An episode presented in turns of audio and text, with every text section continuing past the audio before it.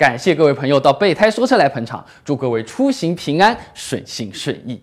我这开车的时候啊，万一和人家碰了或者刮擦了之后，都要做些什么事情啊？这维修是去 4S 店还是去修理厂啊？理赔流程到底是怎么样的呢？对方逃走了怎么办？或者对方抵赖不赔钱呢？那撞到人又怎么办呢？去医院到底要不要垫付医药费啊？哎，万一他是个碰瓷的，那又怎么办呢？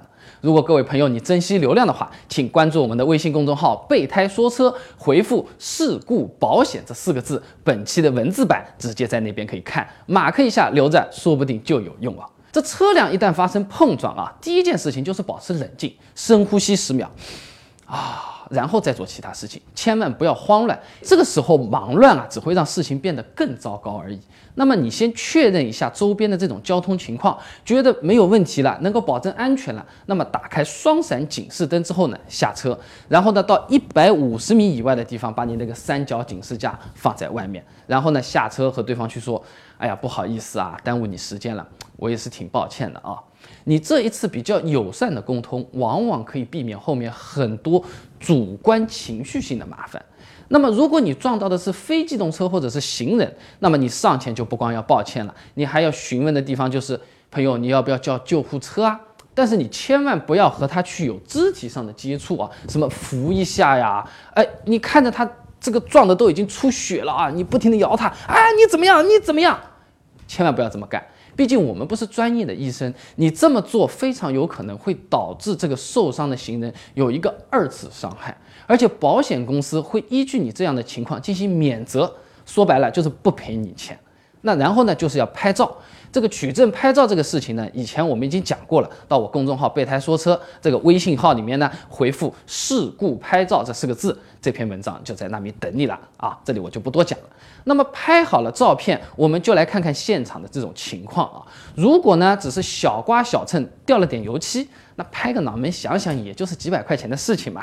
哎，你可以选择快速事故处理，双方互相留一个电话号码。驾驶证呢？你拍个照片，然后把车牌号也拍下来啊，那就约好一个时间去快速事故处理中心，然后呢，大家填个单子啊，敲个章啊就可以了。拿到手的那个单据呢，叫做机动车交通事故快速处理协议。这个协议上呢，就是有双方车辆的信息的名字。保单，哎，比如说你这个保单号是多少，车牌号是多少，哪里撞的，撞在什么地方，谁是全责，谁是无责，就这么一样东西拿着，你就各自修车，然后理赔就可以了。那如果你撞的是比较大的，一看什么大灯掉了，保险杠凹进来了，气囊都弹出来了，或者你觉得估摸着这三千块钱以下都是搞不定的这种事情啊，又或者说我根本就不知道这次事故到底是谁的责任啊，这个两个人还在那边吵来吵去的这种情况下。你就需要报警了。那么交警过来之后呢，他会根据现场的勘定，给你一份交通事故责任认定书啊，我们一般呢简称为定责书啊。这个填写的内容上和快速处理的协议其实是差不多的，只是责任呢是由交警来给你进行裁定的，是一式三份，你一份，对方车主一份，交警那边也会留存一份。那么责任认定上面主要是分成全责、无责和主次责任啊。那么我们在遇到交通事故的时候啊，我是比较建议大家选择全责或者无责。那全责顾名思义嘛，就是不管你的车还是对方的车，所有的维修费用都是由全责方来承担的啦。那拿到资料之后呢，你就可以找保险公司进行理赔了。那无责方的话呢，简单的说就是你自己是不用掏钱的，但是呢，你需要把相关的资料配合提交给全责方，这样呢，全责方也能把钱赔给你。那么除了常规的那些维修发票之类的资料，还有可能会涉及到医疗费、误工费、交通补贴。所以说啊，无责方的朋友你要注意一下啊。你比如这个车子被撞了，在修的时候，你如果打车的那些发票，千万要留好，不要搞丢了。还有什么误工费的话，还要找上级领导或者是劳动部门认证的去开一下。那么医疗费呢，最好是不要碰到，对吧？大家平安是最好了。那么主要责任和次要责任，其实我是非常不推荐这种形式的，因为它是交叉赔付的。譬如说你主要责任百分之七十啊，我呢这个责任只有百分之三十。如果是一千块钱的保险杠，别人只赔你七百块钱，这就是有一个交叉的，自己呢还要再讨三百块钱找自己保险公司，那么你就要跑两个保险公司了，这操作起来是非常麻烦。这还只是麻烦。那比如说你撞到那个电动车，那我是主要责任，但我不是完全没责任嘛？你看这个电动车那那边突然之间唰窜出来，还是逆向行驶啊？怎么样？怎么样？怎么样？那交警看你这么一说，那显然车子是主要责任，骑自行车的、电动车的啊，一般都会是次要责任。那么你自己去保险公司修一个保险杠一千块的情况下，哎，只赔你七百块钱，还有三百块钱啊，你要让那个开电动车的人来赔你了。那你就想这个人好不好找？而且人家骑电动车的，你想想他经济能力情况下面，一般有不有我们开车的人那么好？而且你如果撞得比较厉害，什么我是一个迈巴赫、劳斯莱斯、奥迪 A 八，砰，这么搞一下，十万块钱。人家怎么可能赔得起呢？啊，哪怕是你硬着就是和人家打官司，你官司打赢了，人家也不一定有这个钱，而且你还摊上打官司的时间，你还不是说就是我全责，让保险公司全部赔赔给你们好了，来的也比较方便。那么这里有一点需要和大家讲一下啊，就是定责单千万要记得备注一些额外的损失啊。那如果是有的话啊，给大家举几个例子啊，比如说我这个手机摔碎了，咔嚓。我开车的时候啊，和你碰撞了一下，那手机掉出来了啊，所以摔坏了。或者说我开车的时候，那我这个胳膊呢是架在车门的那个门框上面的，哎，直一下划伤了。而我被追尾的时候，我好像啊，怎么来一下有点头晕，我也不知道要不要紧，可能要去医院吧。或者说是你不用说，现在就能鉴定出来我这个手机值多少钱啊？我去医院看病大概要多少钱？这些你其实不能写的很仔细啊。但是这一次的事故的确是造成了以上这些情况的影响，你是要把它写在定责单里面的啊。如果定责单里面不写，那保险公司它就是不会给你进行任何的赔偿的，即便你是无责方，哎，也建议你去提醒全责方，让他在这个单子上面填好。因为如果他保险公司那边不能得到理赔，你又要去找他赔，又变成打官司，那真的是相当相当的麻烦了。那么拿到定责单之后啊，我建议各位朋友把这个单子啊拍一张照片啊，回家嘛什么传到百度云啊、三六零云啊，或者发一封 email 到邮箱里面做一个备份。这不怕一万，只怕万一嘛。真要搞丢的时候，这个东西非常的难补啊。那么后面的流程呢，我还是主要按照全责方啊这个角度来讲吧，因为这个流程其实是最复杂的嘛。那无责方基本上就是修车交资料嘛。那么刚才我们把定责做完之后的事情呢，你就要开始给保险公司报案了。那么保险公司的报案电话呢，一般都会在你右上角啊那个挡风玻璃上那个圆圆的保卡贴纸上会会有一个，然后呢你自己的保险卡上面也会有一个。我建议啊有保险卡的朋友啊就直接啊把这个保险卡放在车辆的那个行驶证的这个小皮夹子里面，直接插进去找起来呢是比较方便的。当然了，现在有些保险公司啊，比如说人保它是没有保险卡的，只有保单啊。你平时的话呢拿到保单的时候啊，呃你不如这样。就是你用手机啊，给这个保单拍张照片，就直接存在那边，也可以直接省去你很多不必要的麻烦了。那么电话打通了，首先当然是自报家门嘛，就是我叫什么名字，我车牌号是多少，保单号是多少多少多少。然后呢，我是不是车主本人，这个也是很重要的。比如说你车子借给别人，或者说是别人的车子你借过来开的时候，这个都是要说清楚的啊。那还有一个很关键的啊，就是本次事故是否有人伤，这一定要和保险公司讲清楚。如果有人受伤的情况下，还要询问一下保险公司和交警大队，他们所认可的医院都有哪些？哎，什么社区医院可不可以呀？乙类医院可不可以呀？甲类医院可不可以呀？不同的保险公司和地域政策啊，都是不一样的，一定要问清楚。那么然后就要讲。被我撞的对方的那个车子，这个车主的姓名、车牌号是哪个保险公司的，保单号是多少？然后呢，就是前面我们定责单说的这个责任判定，也要跟保险公司讲清楚。那么我们这次按照我们自己是全责的情况来说啊，那我全责。那么大致上这个情况都描述的比较清楚的那个时候呢，又分成几种小情况了。一种呢，小刮小蹭，就是我们自己开到店里面去修的，那自然是没有什么问题了，我们流程就可以往下走。还有一种就是这个啪撞的实在是太厉害了，它需要拖车了，你自己的车子根本就没法开了。这个时候有几种拖车可以选择。一般呢，这种情况下呢，比较多的机会是选择保险公司，这一年有一次到两次的免费拖车的，你直接可以让保险公司委派第三方来接你啊。那还有一种呢，就是你买的这个品牌是比较好的，或者是豪华品牌，它这个全年啊是有免费道路救援的，他也可以把你这个车子拖到 4S 店。缺点呢，就是它只能拖到 4S 店啊，你要去什么小拇指快修啊，什么某某某快漆喷修这种，他就不去了啊。那还有一种呢，就是第三方的，你的什么好哥们儿啊、朋友啊，他们刚好是开维修厂的，看到你出了事故，哎，他安排了这个拖车来过年给你修这个车子啊。虽然说拖一次车子啊，在市区也就是一百五十块到四百块钱不等。但是呢，往往是因为这个第三方维修厂他给你修车，他能赚钱的生意嘛，这又有人情和关系在，他一般是不太会来收你这个拖车费的。这里有一点希望提醒大家能记一下啊，不管你选哪一种拖车公司，请他们留下拖车费的发票或者是拖车凭据，证明你的确是拖过车子的，并且产生多少多少费用。那免费的话，那当然留个凭据就可以了。因为这个时候你把资料交上去的时候啊，拖车费都是可以报销的。那前面我们说的那些是免费的拖车嘛，你到了高速公路上拖车，基本上都是要产生费用的了。所以说这个发票啊，千万不要搞丢。那么保险公司呢？他会根据你大致的这种情况的描述啊，比如说我刮了一点油漆啊，哎呀，我这个车子撞的都在冒烟啦，等等等等等等。他根据你车损的程度，哎，他有可能会派现场勘查员跑到你这个事发现场来跟你进行一个沟通，他问问你这个事情的发生过程是怎么样的，是刹不牢撞上去的，还是方向打偏了，到底还是怎么回情况呢？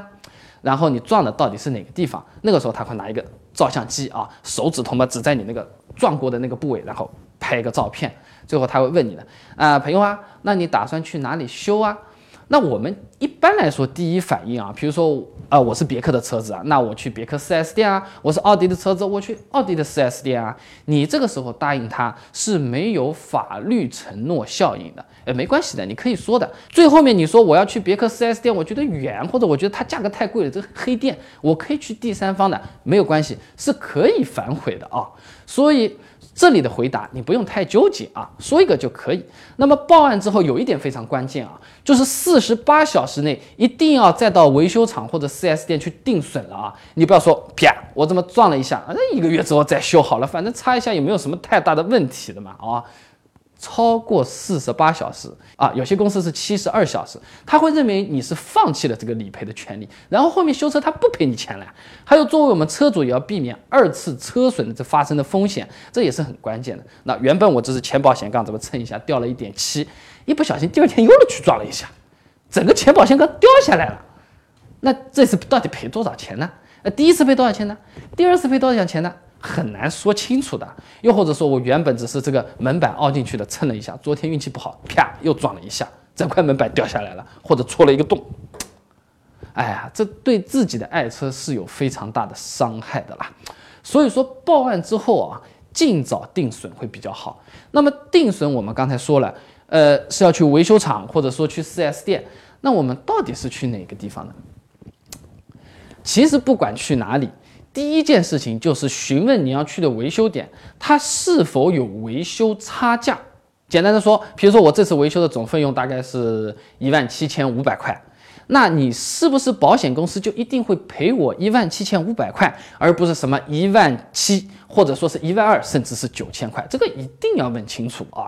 而且一般来说，维修厂或者是 4S 店都会如实回答你是否有差价，因为不同的维修厂和 4S 店，他们所签约合作的保险公司的品牌啊是有所不同的。呃，要去他们支持的，就没有差价，呃有协议嘛。那我们先来说说 4S 店啊，去 4S 店的好处，显而易见的就是它的配件肯定是正规的，维修也是非常的专业和方便。缺点呢，就是维修速度比较一般，车子多的时候啊，肯定是要排队的，而且维修费用显然是同行里面最高的啊，有些情况下就会影响到第二年保费了。那部分的保险公司，他会要求你一年之内出的保险次数不能超过两次。然后这两次理赔金额不超过我当年购买这个保费的总和，那么第二年保费的折扣是不会受到影响的啊。那反过来就要涨价。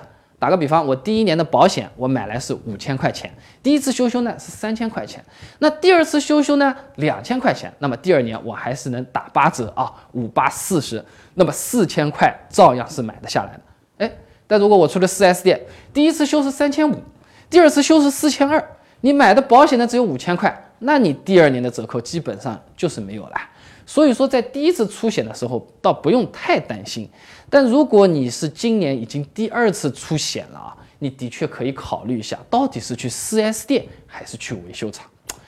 怎么样才能让你更实惠省钱？的确是一个大问题的啊。那我们再来说说维修厂。维修厂最大的特点显然就是维修费便宜，而且这个维修厂它往往是为了留住你这个客户嘛，也愿意让利给你。修车修完了，他能赚到钱，对吧？赚完钱呢，也都不是放在自己口袋里的。比如说，呃，我再送你一个保养，或者说送你几次美容，给你来点装潢。啊，呃，这些实惠呢，在这些无关痛痒的事故上，其实还是值得考虑的。不是特别大的事故的话啊，那送个洗车也好的嘛。那最大的好处，维修厂就是处理的方式比较灵活啊。比如说你这个车子挡风玻璃啊，我也不知道怎么回事，就就玻璃上面一个小狮子啪裂掉了。那按照保险公司来算呢，这个东西就比较暧昧了啊。严格的讲呢，叫做单独玻璃破碎险，是吧？那这个事情就比较纠结了。但是呢，这个第三方的维修厂，他倒不一定要看你单独玻璃破碎险有没有买了。他为了留住你这个客户，为了赚钱，有时候他会干出一些打擦边球的事情。哈哈，我这里倒不是很很推荐啊啊，但是他们的确是有这么干啊。第三方处理起来就是比较灵活的。那我们刚才说的这个小石头谈到的这种情况呢，那。保险公司就会问你了，你这个单独玻璃破碎险有没有买啊？有买，那我们就赔你，属于理赔范围啊。你如果没有买呢，那基本上就是 I'm sorry，一分钱没有，你自己掏钱换玻璃嘛，是吧？那么第三方维修厂，哎，它处理起来就像我们前面说的会比较灵活嘛。那怎么个灵活法呢？它给你从单独玻璃破碎险的这个险种上给你。狸猫换太子啊，给你换到其他这个地方去啊。他说起来啊，我这个东西啊是这么个情况啊，是这个小石子啊先弹到了我的这个车子的发动机罩上，啪一下，然后再弹到这个玻璃上，咵嚓一下啊，把这个挡风玻璃给弹碎了。你你看这个发动机上不就是有个凹坑吗？是吧？哎，这个时候啊，你就不需要再去买一个保险来解决这个问题了，可以走车损险来理赔。那理赔的金额呢？基本上是总价的百分之七十。那么，如果你自己要换玻璃是一千块钱，那这个时候理赔能搞定七百，我自己再掏三百块钱就可以了嘛。而且这三百块钱显然比买一个单独玻璃破碎险这六七百块钱要来的实惠的多得多了嘛。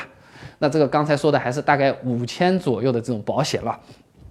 如果你这种比较贵的车子，买一年保险都要两三万的豪华车的话，这百分之七十说不定维修厂还是有的赚嘞，都可以给你免掉啊，这就是维修厂的这种好处了啊，比较灵活。那么定损的话呢，也是有一点点讲究的，哈哈。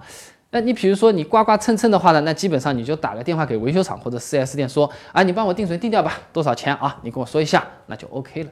但如果撞得非常厉害，发动机都掉下来了，门板嘛、气囊嘛，啪啪啪的都各种狼狈不堪的这个样子的时候啊，那可能定损你还是自己本人在现场会比较好一点。怎么说呢？就是很有可能这个车子它会有内伤。我们这儿车子。呃，或者说维修厂里面最容易碰到的情况呢，就是看着好像就是前保险杠撞的稍微有点凹进去嘛，搞了不好后面还修复了弹出来，但其实拆开来一看，这保险杠上面大灯啊，后面那几个卡扣，就像我们手机壳一样的已经断掉了。你如果不拆开来检查，你就不知道啊。你如果本人不在场，有可能人家一马虎，因为他每天单子多嘛，他就不拆开来了。所以说啊，除了这种油漆之类的小刮小蹭之外啊，撞的稍微厉害一点的，或者说有部件变形。穿孔、跌落、破碎的这种情况，最好在定损的时候你自己也在。那好了，车子放在那边啊，修嘛就回去了呗，定损搞定了啊。那等一段时间呢，4S 店就会给你打电话过来了，哎，你这个车子修好了，你可以来提了。那么在提之前，最好跟他约一个时间，最好是约在工作日。哎，为什么要选择工作日呢？就是你在提车的时候啊，你把资料拿全的情况下，你当天就可以把资料。递交上去，理赔就比较方便，就不用额外的跑一次了，这也是比较节省时间的机会啊。那么尽可能就是在你去提自己的车子之前，你的无责方对方的那台车已经维修好了，你去把钱付掉，拿到了他那些发票啊、单据啊，这么一块全部凑好，那么当天就能把所有的问题都解决了，啊，比较舒服啊。那么而且在你去之前，你最好也问他一下，就是我今天来提车。这维修费一共到底是多少钱？我先把钱准备好再去啊，避免这种尴尬和这种不必要的麻烦啊。那么到了维修厂把钱付了，然后呢就把车子提出来，就需要提交资料，向自己的保险公司进行理赔了。那么一般情况下啊，4S 店、维修厂它都是会提供理赔代办服务的。你在维修厂把无责方的资料交给维修厂或者是 4S 店，他们一打包全部弄好就给你去办手续了。那赔付的时间呢？因保险公司和金额的大小，它会有所不同。基本上就是这么个原则：保险公司越小，赔款速度就越慢；理赔金额越大，呃，这个速度也就越慢。那具体还需要哪些资料呢？这事故遇到有人受伤了，该不该垫付医药费啊？这事故现场人多嘴杂，情势复杂，该怎么办呢？遇到碰瓷、胡搅蛮缠的，到底要怎么处理？如果对方不肯赔钱，不肯给资料，反正就是各种不配合，又该怎么办呢？下期节目我来和大家好好聊一聊，请关注下我们的微信公众号“备胎说车”，什么时候更新，第一时间知道。祝各位好运！再见。